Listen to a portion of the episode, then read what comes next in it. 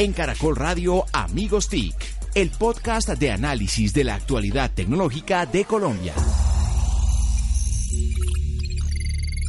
Hola, hola, ¿cómo están? Bienvenidos nuevamente a un episodio más de Numeral Amigos TIC, el podcast aquí en Caracol Radio, dedicado a la tecnología, a la transformación digital, al emprendimiento, a todo lo que pasa con la sociedad digital, hacia dónde vamos eh, como país, como nación, como industrias creativas, como industrias productivas hacia la transformación digital. Eh, estamos nuevamente eh, muy contentos, los amigos TIC, arroba Solano, arroba Jole Restrepo, arroba Santiago Pinzón G, quien les habla, arroba José Carlos Tecno, Oiga, nuevamente eh, extrañando a Mauricio, mi querido doctor Pero Víctor está acá, emociones de que Víctor está acá. acompaña en este episodio, pero Mauricio, ¿verdad? Insisto, no, realidad virtual ni realidad aumentada, está acá. Mauricio ya completa cinco fallas del episodio anterior y cinco fallas de este. El año se perdió. ¿Qué? Ya, pues ya se hecho el año. Hay que duplicarlas, estamos en 20 fallas. Exactamente. Ya, ya hay que definir esto con Mauricio, a quien le mandamos un saludo muy especial, encuéntrese donde esté. Mauricio, eh, lo estamos esperando y lo queremos. Y lo vamos a recuperar. Contéstenos el Rehabilitar. chat. Contéstenos el chat. Contesta tu chat, Mauricio. Muy bien, señor. no es eh, solo fútbol, piense más allá del fútbol. No, y es que ni siquiera el fútbol ha hablado este rato. Sí, Está muy raro, siquiera. ¿no? Bueno. Doctor Santiago, eh, la realidad del país sigue creciendo, sigue evolucionando, sigue eh, dándonos muchos eh, pasos hacia adelante de hasta dónde tenemos que movernos en temas legislativos, regulatorios y demás. Claro, ya pasó Semana Santa, Sí, ya estamos en otro escenario eh, que se acerca precisamente la fecha del 7 de mayo, que se tiene que aprobar el Plan Nacional de Desarrollo. Sí, señor. Entonces ya estamos con la realidad de cómo la política toma las decisiones por el bien común o los intereses particulares nos cerrean este caminado. Un, sote- un segundo tema muy importante es que eh, pues en esas discusiones estamos viendo mucho interés del Congreso para hablar temas de emprendimiento, para hablar de temas de cómo abordar las plataformas digitales y la legislación del trabajo del futuro o modernizar la legislación laboral.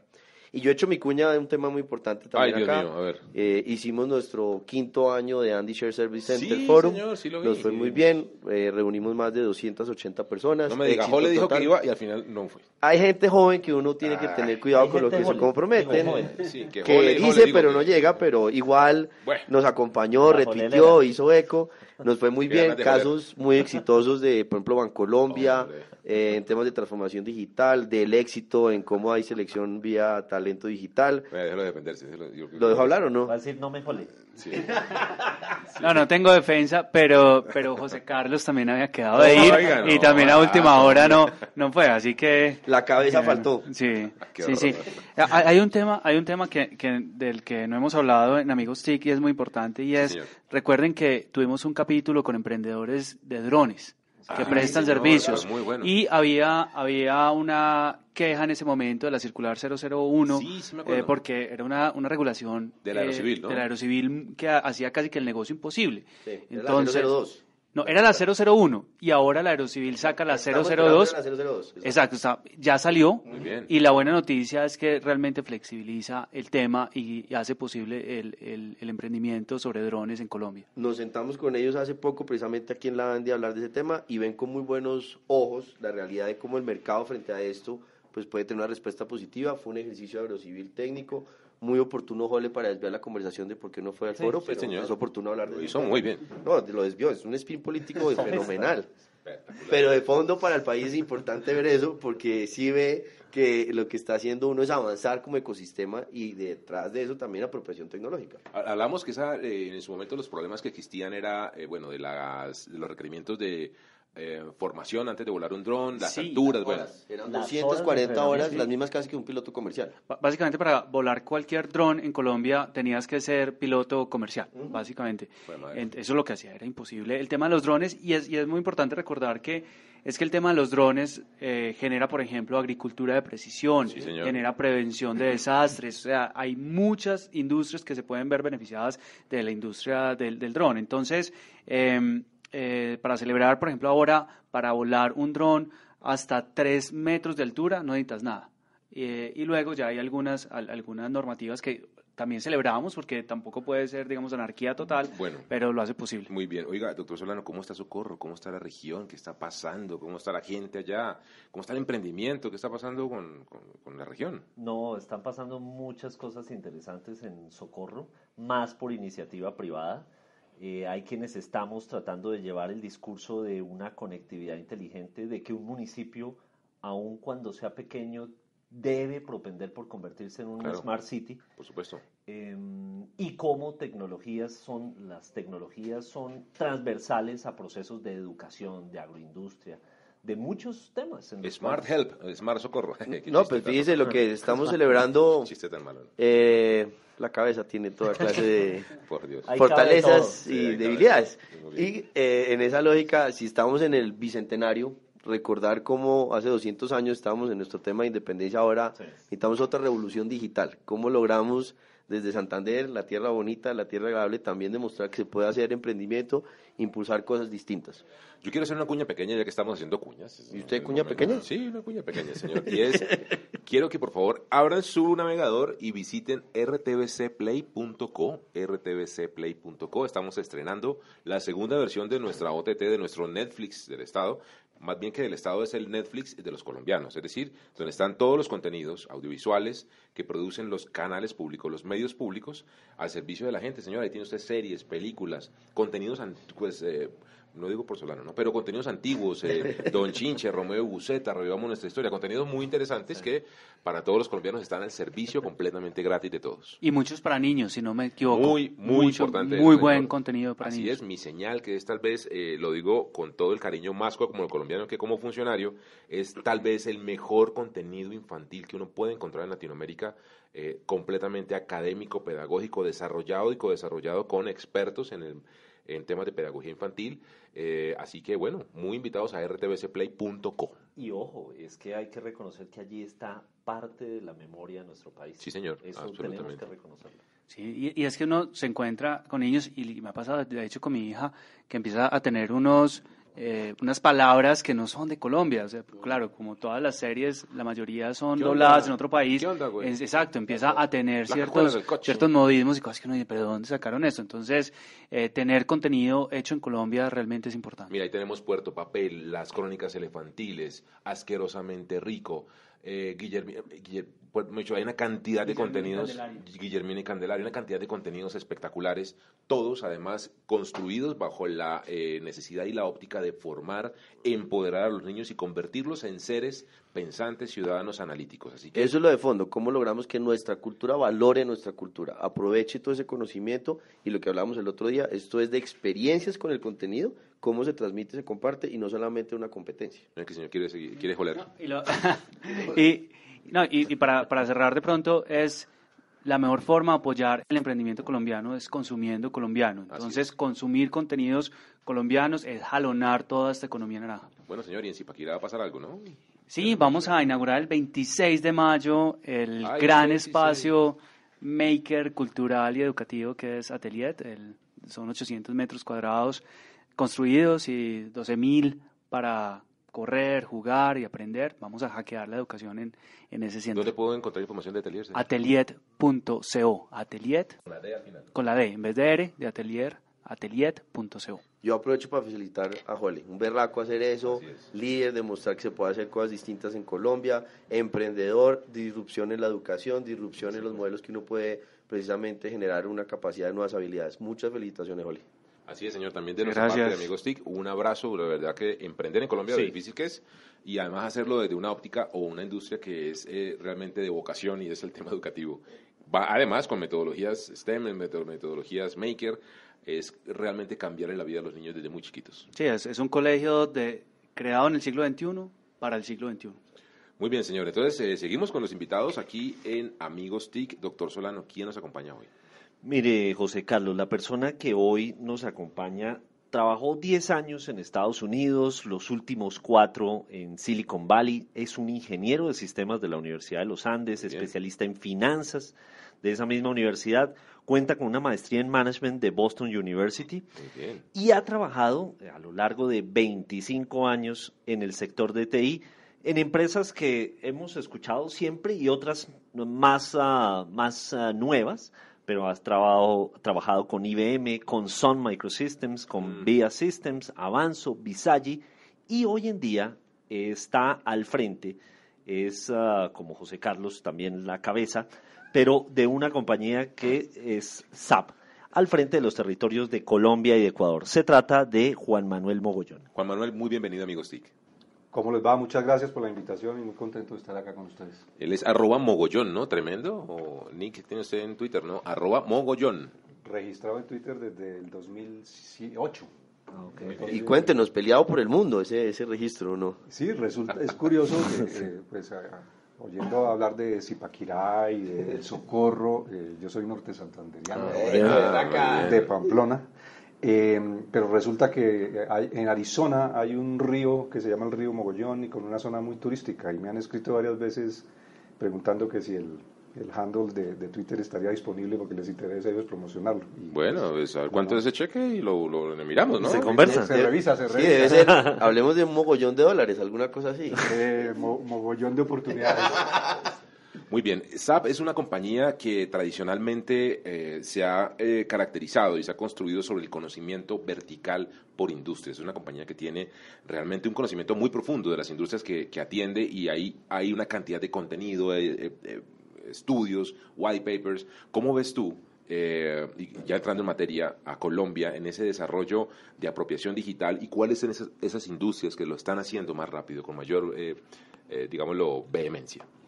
Eh, ah, está pasando cosas muy interesantes. La- la- eh, eh, en SAP, en SAP, tenemos la oportunidad de interactuar con muchas empresas de distintas industrias y eh, la, la gran, el gran interés, la gran oportunidad y el gran foco que estamos observando en empresas de todos los tamaños es una transición no de solamente de procurar ser más eficientes y más productivos, Ajá. cual nunca pasa de moda, Sí, pero una preocupación nueva, eh, muy interesante alrededor de la gestión de la experiencia del consumidor y del cliente. Eh, ¿Por qué pasa eso? Simplemente se está permeando eh, eh, lo que están haciendo empresas muy innovadoras al sector real tradicional. Lo vemos muy de cerca en banca, en seguros, en el sector de consumo masivo y muy interesante en el gobierno también. Una preocupación por la, la gestión de atención al ciudadano, al cliente, al consumidor. Un tema importante porque pues obviamente los que estamos en el, en el medio más o menos entendemos, el oyente, qué es SAP, o sea, qué es el tamaño de SAP en el mundo, porque uno sabe que en la Fórmula 1 lo ve patrocinando, lo ve en temas de golf, pero no todo el mundo dimensiona lo que es SAP, si nos puedes contar. Claro que sí. eh, Un resumen muy corto, eh, solo para darles una idea, eh, hace poco hacíamos unos eh, cálculos, el 70% de las transacciones eh, del sector productivo de Colombia pasan por SAP, por un software, por software de, de- de- de- de- de SAP. SAP es una empresa alemana fundada hace 45 años por cinco ingenieros de sistemas que trabajaban en IBM y tenían la idea novedosa en ese momento, muy novedosa, de desarrollar un sistema financiero, contabilidad, nómina, cuentas por cobrar, facturación, integrado. Le propusieron eso a sus jefes en IBM y IBM dijo que no le veía oportunidad. Eh, ellos renunciaron, crearon su propia empresa. Si hacemos fast forward 45 años después, SAP es la empresa eh, de tecnología de mayor valor en toda Europa, con eh, eh, clientes en 140 y algo de países y eh, un enfoque de innovación tecnológica muy, muy interesante. La hemos recordado, ay perdón, la hemos recordado como la mamá de los ERP en todo el mundo, los Enterprise Resource Planning.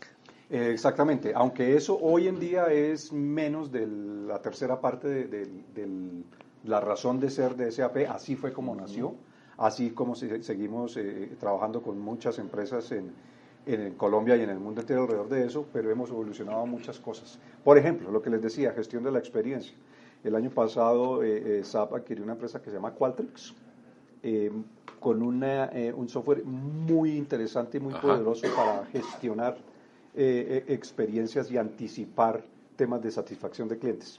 Eh, y es todo un universo. Si tú miras el negocio del ERP, es de un tamaño, digamos, mucho más pequeño que el, el- el- el- todas las oportunidades Claro. que hay giran alrededor de este tema. Pero todo es as a service, ¿no? Ahora ya es... Todo hace service, cloud, nube, por supuesto. Volviendo a la historia con IBM, entiendo que ahora IBM es uno de los integradores más grandes, o al menos es uno de los integradores de SAP en el mundo. De acuerdo, hay una muy buena relación con ellos y con otras empresas. Tenemos- contamos con un ecosistema eh, muy interesante para darles una idea. En, Colombia solamente el ecosistema de socios, de negocios, de asociados, eh, tiene más de 7.000 personas en todo el país. Ecuador, cuéntenos un poco porque interesante ver cómo un país que para efectos prácticos la gente no lo dimensiona, puede ser porque lo ven pequeño físicamente, pero que está en un cambio muy interesante en los últimos años, ahora está siendo tan visible en esta historia. Con todo lo que ha pasado, lo que pasó, vimos eh, las, hace dos semanas más o menos, eh, con el, hicieron un acuerdo eh, que les llevaban muchos años negociándolo con el Fondo Monetario, que le abre una perspectiva en la economía de ese país muy interesante con el, desde el último gobierno eh, los empresarios han mostrado un interés marcado en actualizarse tecnológicamente, lo cual ha representado y representa en este momento una oportunidad muy interesante desde el punto de vista de aprovechamiento de la tecnología. Eh, eh, están invirtiendo fuertemente y hay mucho interés en, actualizarse. Esa experiencia que tienes, Juan Manuel, de, de Visaggi, de Avance, todo esto, en transformación digital, ya bajándolo también con el este rol de SAP, ¿cómo ves a Colombia en transformación digital en el sector privado? Eh, lo veo muy bien, pero también con oportunidades. Hay cosas eh, para hacer, hay interés, hay necesidad, eh, pero se requiere más apoyo del equipo directivo, de las cabezas de las empresas, que las, son las que hacen que esto pase y que esto cambie. es común oír a conferencistas y expertos en transformación digital diciendo que la peor forma de empezar un proceso de transformación digital es comprando SAP o Oracle y tal, arrancando con la, con la tecnología. ¿Cuál es tu visión del tema? Eh, estoy de acuerdo. Eh, la transformación digital, la palabra más importante es transformación, no digital. Y eh, las empresas que tienen claro eso, dicen, a ver, ¿dónde estamos y hacia dónde queremos ir? Tengamos la estrategia clara, dónde nos vemos en dos años, en cinco años, y acorde a eso hacer un plan de trabajo que lleva tres frentes. Tecnología, por supuesto, pero también eh, implica un ajuste y una reorganización de qué perfil y qué habilidades se requieren dentro de la empresa, cómo hay que organizarse, qué procesos tienes que implementar. Teniendo eso claro, tiene sentido como siguiente paso hablar de tecnología. Pero primero hay que tener claro hacia dónde se quiere transformar y luego hablar de eso. Juan Manuel, pasa que cuando uno se pega a la palabra transformación, uno concibe esas organizaciones como la vamos a ver quizás en 20 o 10 años por lo menos, pero a la vez digital nos llama, un momento, revisemos cada dos años, cada año, ¿cómo, cómo son esos ciclos y esa tensión en las organizaciones? Mira, hace 10 años eran ciclos de 5, hoy hmm. son ciclos de meses inclusive. Sí. Y es sobre todo tener el, ADN claro de hacia dónde va eso. Tener las personas adecuadas y la estructura organizacional adecuada que permita reaccionar a cambios en el mercado y a cambios tecnológicos. No sabemos qué va a pasar dentro de cuatro meses. Espero que un innovador colombiano nos sorprenda con una app que revoluciona el sector bancario y todos los bancos tienen que reaccionar muy rápido. Si tiene la estructura y la manera de pensar y el ADN para reaccionar a eso de manera adecuada, van a sobrevivir, si no van, a haber muchos retos y muchos desafíos. Juan Manuel, mencionaste el tema de, del talento de las organizaciones. ¿Cómo está frente a eso Colombia? ¿Dónde están los retos y las oportunidades? ¿O tenemos serios problemas o estamos mejorando? Yo creo que estamos en la mitad de la tabla, eh, con perspectiva de, América Latina. Eh, mucho mejor que hace unos tres años, pero todavía nos falta. Nos falta eh, contar con, hace, hay una carencia sentida de ingenieros de sistemas en el país. No es fácil encontrar recursos. Comparativamente con otros países estamos mejor, pero nos hace falta más conocimiento en tecnología y que em, profesiones como derecho, como administración, incluyan en sus eh, eh pensums en las universidades estos temas de transformación y de tecnología. Manuel, uno típicamente entiende SAP como una empresa que se relaciona con grandes. Entonces sus clientes son grandes y seguramente sus aliados son grandes. Ustedes tienen soluciones para pequeñas y medianas empresas y por otro lado tienen generan ecosistema para apoyar emprendedores y demás. Eh, la respuesta es sí a las dos preguntas. Eh, en Colombia tenemos, eh, la última cuenta eran 2.800 empresas son clientes nuestros. Eh, de esas 2.800, 2.600 eh, son pequeña y mediana empresa. Para atenderlas contamos con un ecosistema muy amplio de, socios de negocios que sirven a, ese segmento. eh, y creciendo todos los días. Entonces, esa es la primera, el primer tema. El segundo, apoyo e innovación, por supuesto. Hay toda una, una organización dentro de SAP, eh, pues encabezada desde Alemania, donde es la casa matriz, pero eh, SAP ha apoyado y ha invertido a través de sus mecanismos de inversión en más de 7.000 eh, empresas nuevas, incubándolas, apoyándolas y creciéndolas alrededor del mundo. Eso existe, eso está disponible y está disponible también en Colombia. Veo también que em, hay un concurso para emprendedores. O sea, trabajan muy fuertemente ustedes con el emprendimiento también, ¿no? Que es parte de esto que te decía eh, eh, anteriormente. Hay un concurso eh, y incluso varias empresas brasileras ah, interesante han, han, han, ganado y hoy esperamos que muy pronto tengamos la, la fortuna de contar con colombianos eh, eh, ganando, eh, ganando ese tipo de premios. ¿Qué, ¿Qué, sectores están moviéndose más? Porque estamos hablando de financiero, del gobierno y todo, pero cuando uno lo lleva a, al, al, aparato productivo colombiano, ¿dónde se está moviendo más el tema de transformación digital o aprovechar precisamente ese portafolio de soluciones de ustedes? Yo te diría que en todos lados, pero el sector servicios hay una revolución alrededor de eso.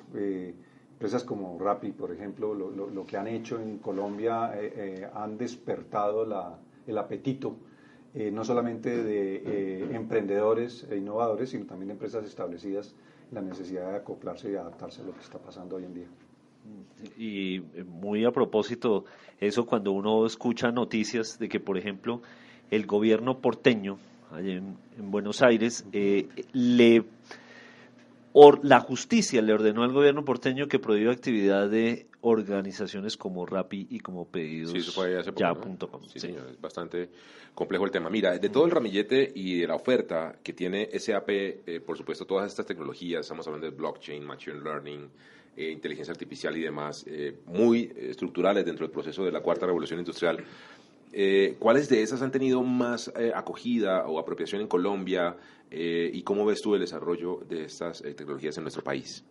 Yo diría que todas están en una etapa inicial, pero la que hemos visto de primera mano eh, siendo aprovechada ya por los clientes es Machine Learning, de, cómo, de, de, generar, de, contar con software que les permita a, aprender y acelerar y mejorar la atención a los clientes. ¿Por qué?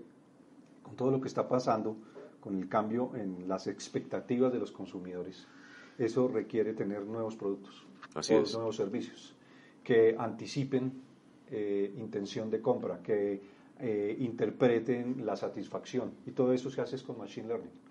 Y eh, en eso estamos trabajando en varios, en varios lados. Desde tu posición tienes una visual muy interesante y tiene que ver con el talento tú te das cuenta que pasa en Colombia, en las regiones que manejas, eh, es muy difícil conseguir talento en esa región del mundo para, para esta transformación digital, para que comprendan eh, estas tecnologías y ayuden a las empresas a transformarse? Cada vez menos. Eh, y en Colombia estamos también exportando talento. Me pasa hablábamos de Ecuador.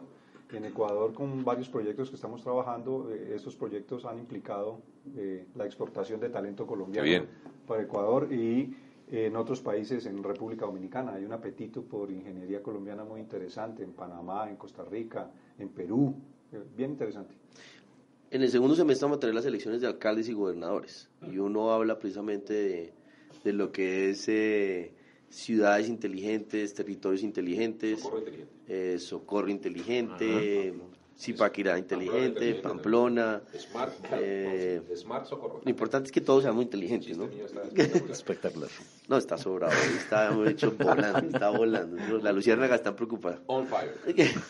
¿Cómo ve ese portafolio el gobierno, entidades locales y territoriales, para que eso pase, para que también cambie esa manera de, de, de, ver la relación del Estado y de la empresa y del ciudadano con el gobierno, haciendo inteligente? Un GovTech, por ejemplo. Eh, hay una oportunidad y un desafío. Yo pienso que las personas que participan en política, que entiendan lo que demandan hoy las nuevas generaciones y adapten las eh, eh, distintas instituciones del Estado para, primero, entender y segundo, atender a esos nuevos ciudadanos, se puede resumir, por ejemplo, con lo que está pasando en las universidades. La población que atienden las universidades son personas jóvenes todas, Eh, y nosotros. Eh, como, como Víctor.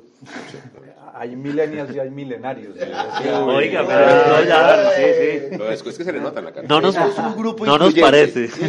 Pero lo que decía, si se ponen nos ponemos a pensar, el 100% de la población que es atendida por eh, las universidades son nativos digitales. Mm. Eso es distinto a, a un banco, a una aseguradora, a un restaurante pero el 100% de los que van a una universidad son nativos digitales con unas expectativas y un estilo de vida y unas eh, eh, costumbres de consumo eh, que son un muy buen análisis, ¿no? Porque normalmente todas las industrias tienen el mix generacional, desde baby boomers hasta centennials, como mencionas tú, pero esa industria específicamente, su cliente principal es centennial, punto. Y, tienen unas expectativas y, demandan una atención, primero inmediata, digital, expedita, fácil, intuitiva, conectada a varios sistemas eh, pero si nos ponemos a ver, no sé, en Colombia el, tengo entendido el 40% de la población tiene menos de 30 años. Así es. Inclusive más, o sea, se supone que es como el 73% es menor de 46 años, más o menos. Estamos ahí. Pero el censo nos dijo algo también importante, no somos tantos, somos un poco mayores. Eh, Víctor ah, se tira pues. el promedio, pero en el fondo sí estamos en una realidad diferente demográfica. Claro, ahora, la clase política que entienda eso y entienda lo que está demandando más de la mitad de los colombianos. Oh. Eh, pues ahí hay una plataforma muy interesante. En temas de administración pública, en temas eh, de educación, de salud. Y es un país muy urbano, tenemos alrededor de nueve ciudades, lo hemos hablado muchas veces, eh, que precisamente densas, clase media, con una población que precisamente va a ser cada vez más demandante de soluciones digitales. Bueno, hablemos de las pymes, de ese gran motor de, la economía nacional. Eh, SAP se ha concentrado desde hace muchos años allí, ha empezado, y lo digo también con todo el cariño, pues Víctor y yo que cubrimos tecnología tantos años, yo recuerdo que SAP era una compañía de la, del tope de la pirámide y empezó a, desglosarse hacia abajo para poder ampliar el alcance. ¿Cómo está eh, hoy en día esa evolución? ¿Cuáles, ¿Cuáles son los resultados de ello? Eh, muy bien, yo diría que en los últimos cinco años ha habido un salto tremendo en, actualización, en tecnología, eh, pasando por varias etapas. Primero, todo lo que era el, tener el control del negocio financiero. Y últimamente estamos observando eh, y viendo de primera mano una, un interés por todo el tema de gestión de atención a clientes por parte de las pymes, entendiendo que la atención oportuna y información actualizada eh, hace una diferencia y les permite ser más competitivos, sobre todo en las pymes exportadoras. Bueno, es una eh, revelación y una noticia muy importante eh, poder contar eh, con líderes tan importantes para el país desde el punto de vista de la tecnología.